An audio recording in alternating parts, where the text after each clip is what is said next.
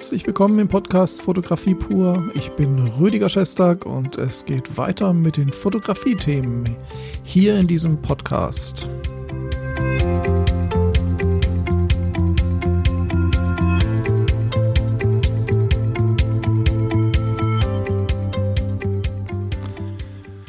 Ja, ich freue mich, dass Sie dabei sind, weil ähm, meine Themen sind ja nicht so wahnsinnig mainstreamig und ähm, trotzdem ja, trotzdem wünsche ich mir und äh, glaube auch, dass es für diese Themen, die ich hier in diesem Podcast bringe, auch ein Publikum da ist und dass es auch für alle, die sich mit Fotografie beschäftigen, interessant sein kann.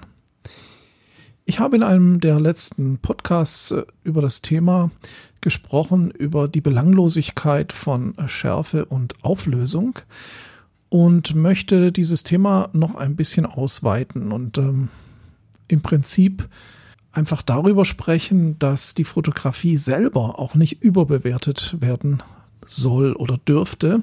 Und das möchte ich jetzt ähm, in diesem, in dieser Folge ein bisschen genauer erläutern.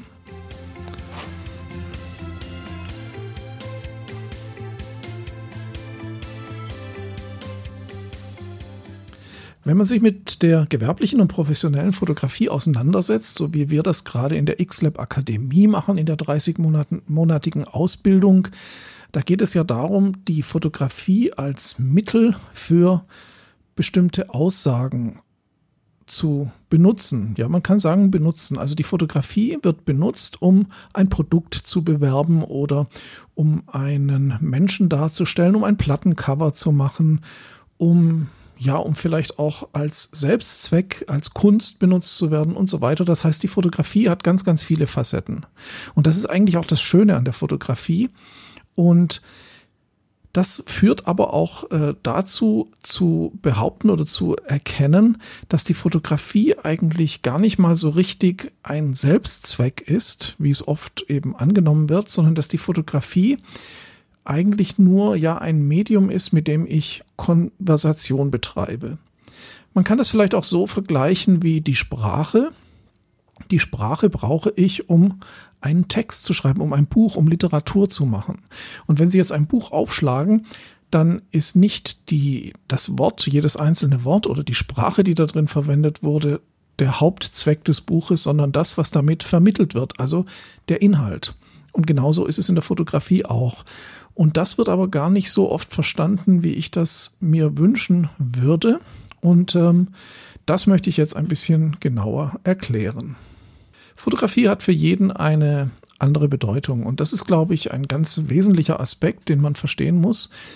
Ähm, ich höre sehr viel und lese auch sehr viel Kritik an Fotografie und manchmal auch berechtigte Kritik, aber manchmal auch einfach Kritik, weil nicht so richtig verstanden wird, was damit ausgesagt wurde. Und ich möchte da jetzt mal so ein paar Beispiele nennen, ähm, wo garantiert der ein oder andere nicht so richtig versteht, äh, warum so ein Foto einfach seine Berechtigung hat oder ob so ein Foto gut ist oder schlecht. Wir sind ja sehr schnell dabei zu kritisieren und zu sagen, verstehe ich nicht, gefällt mir nicht, schlecht. Äh, das ist nicht nur in der Fotografie so, das ist eigentlich im Leben auch so. Wenn ich Menschen treffe, die ich nicht kenne und die irgendetwas haben, was für mich jetzt nicht gewohnt ist, dann bin ich schnell dabei zu sagen, hm, verstehe ich nicht, kenne ich nicht, mag ich nicht. Und wenn man dann genauer hinguckt, dann sieht man, dass, dass diese Menschen unheimlich interessant sein können, dass sie vielleicht in einem anderen Zusammenhang eine ganz tolle und wichtige Rolle spielen.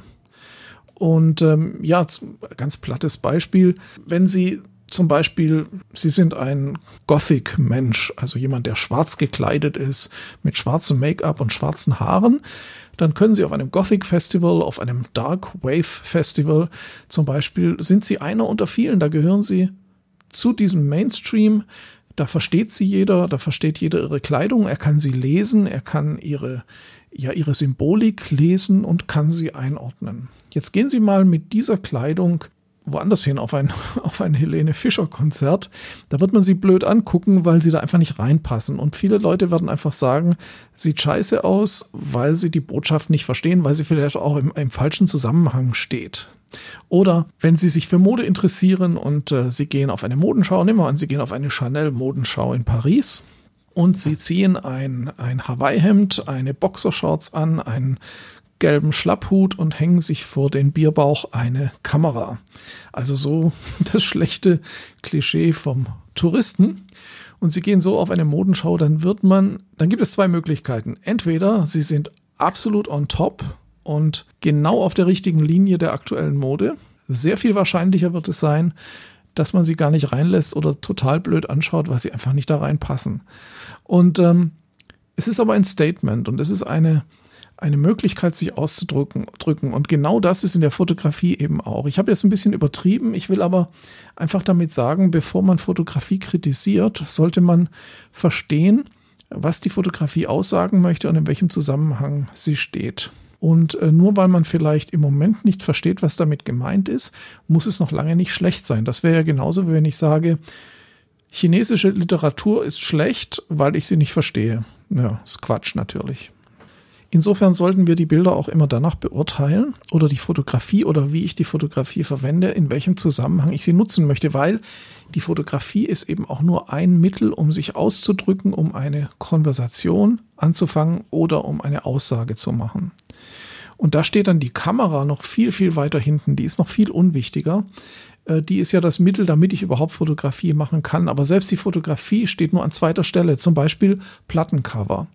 Äh, ein Foto für ein Plattencover ist was Tolles und es kann auch eben die Message der Musik auf dem Plattencover rüberbringen.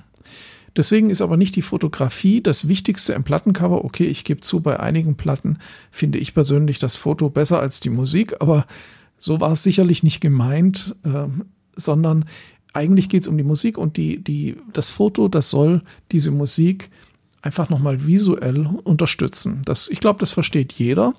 Und da darf man dann eben auch das Foto nicht überbewerten und das Foto steht dann im Dienst der Musik. Das ist, glaube ich, ganz wichtig zu verstehen. Aber es geht auch nicht immer nur um das, was abgebildet ist. Also natürlich, wenn ich gewerbliche Fotografie mache, dann will ich ein Produkt zeigen, dann wird es fotografiert oder ich will die Freude der Menschen zeigen, die dieses Produkt erworben haben, also in der Werbefotografie, um eine bestimmte Stimmung rüberzubringen, dann arbeite ich als Fotograf eben im Dienst dieser Firma oder dieses Produktes.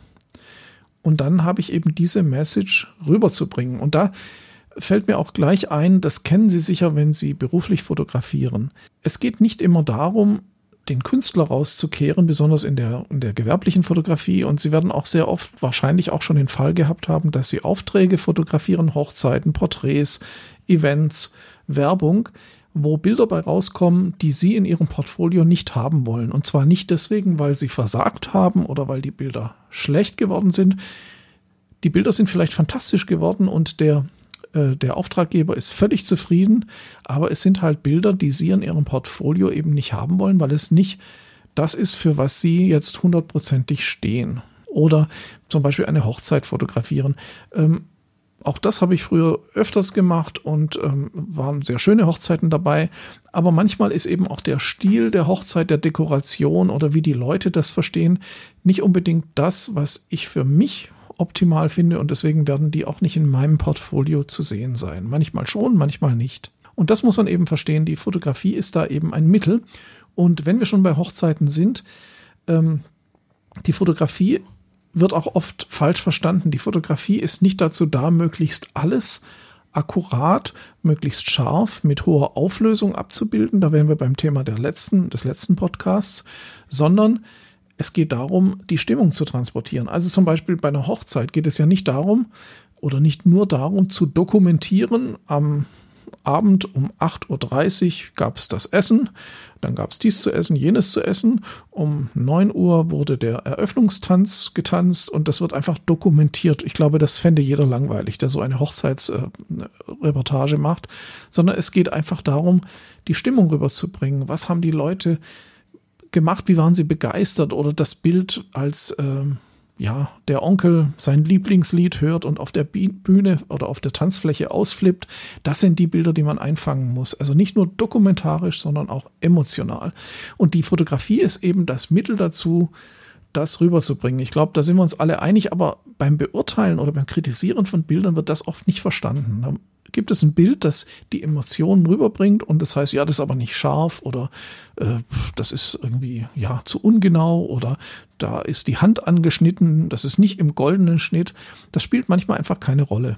Und das muss man verstehen. Und deswegen muss man weiter reingehen und muss sich überlegen, bevor man Fotografie kritisiert oder sie auf einen zu hohen Sockel setzt, was soll die Fotografie machen, was soll sie bewirken, was soll sie transportieren. Ein Extremfall zum Beispiel, den ich auch sehr gerne anbringe, ist, ähm, ich habe mal einen Künstler kennengelernt, der fotografiert farbige Flächen, also zum Beispiel einen roten Metallcontainer. Er fotografiert einfach nur eine rote Fläche auf Film und druckt dann dieses rote Bild auf ein riesengroßes Plakat. Das ist im Endeffekt ein rotes Plakat, aber das ist die Aufnahme einer Oberfläche, die er über einen Film aufgenommen hat. Und das ist halt Kunst, ja. Und ähm, da habe ich auch schon Kommentare gehört, ja, was soll das denn? Rote Fläche, kann ich in Photoshop eine rote Fläche machen, ausdrucken, fertig. Aber darum geht es ja gar nicht. Es geht auch nicht darum, was ist jetzt auf dem Bild drauf, sondern es geht darum, dass ich eine reale, rote Fläche über ein Medium, nämlich das Filmmaterial, auf ein anderes Medium kopiere. Das heißt, ich habe eine reale Situation auf ein, auf ein Material übertragen und das präsentiere ich in meiner Ausstellung. Also man muss auch verstehen, wie Künstler denken. Und da gibt es ja auch ganz viele Künstler, auch in der Fotografie, wo die Leute sagen, ja, das kann ich ja genauso. Das ist ja wohl keine Kunst, weil es ein ganz primitives und einfaches augenscheinliches Bild ist. Aber wenn Sie dann mal sich darauf einlassen, dann sehen Sie, was in den Bildern drin steckt. Und ich meine jetzt nicht Auflösung, goldener Schnitt, Megapixel, Schärfe, Schärfentiefe, Bokeh. Also darum geht es jetzt gar nicht, sondern da sind dann andere Sachen drin. Und wenn wir verstehen, dass die Fotografie eben eine Sprache ist, mit der wir etwas sagen können, dann erweitert sich automatisch unser Horizont und dann verstehen wir auch, dass Profifotografen manchmal Bilder machen, wo wir denken, äh, der ist Profi und macht solche Bilder. Er macht solche Bilder, weil sein Kunde mit diesen Bildern glücklich wird und er dafür Geld bekommt. So einfach ist das. Und genauso der Künstler, der macht seine Bilder, weil er die Fotografie benutzt, um etwas zu sagen, auszudrücken oder ein Gefühl zu transportieren oder auch nur einen Prozess zu dokumentieren. Die Fotografie ist da völlig irrelevant im Prinzip. Sie ist nur dazu da, das Ganze festzuhalten. Und da geht es dann auch nicht um die Fotografie, wenn man dann sagt, das ist ja bloß eine rote Wand abfotografiert, das kann ich auch. Natürlich kann man das auch. Aber das ist ja nicht der Sinn dieser Kunst des Künstlers, dass er sagt, guck mal, wie toll und mit wie vielen Megapixeln ich die rote Wand fotografiert habe, sondern er will damit was ganz anderes sagen. Die Fotografie ist wirklich nur ein ganz kleiner Teil dieser Kunst und dieser Arbeit. Das ist, glaube ich, die Essenz, die ich heute ähm, mit diesem Podcast nochmal nach vorne bringen wollte. Seien Sie aufmerksamer und äh, versuchen Sie nicht immer die einfachen Sachen zu machen. Also es ist klar, die Sprache ist ja genauso. Ähm, ich kann, wenn ich Literatur mache, kann ich mich sehr gewählt und sehr blumig und sehr interessant ausdrücken. Und man kann auch Sachen ganz einfach sagen. Und in der Fotografie ist es natürlich genauso, wenn ich den Eiffelturm am späten Abend mit rotem Sonnenuntergang fotografiere, ich übertreibe jetzt mal so ein bisschen, dann versteht das jeder und dann würden 100 Leute sagen, ist das cool. Und ähm, es ist aber auch zu einfach.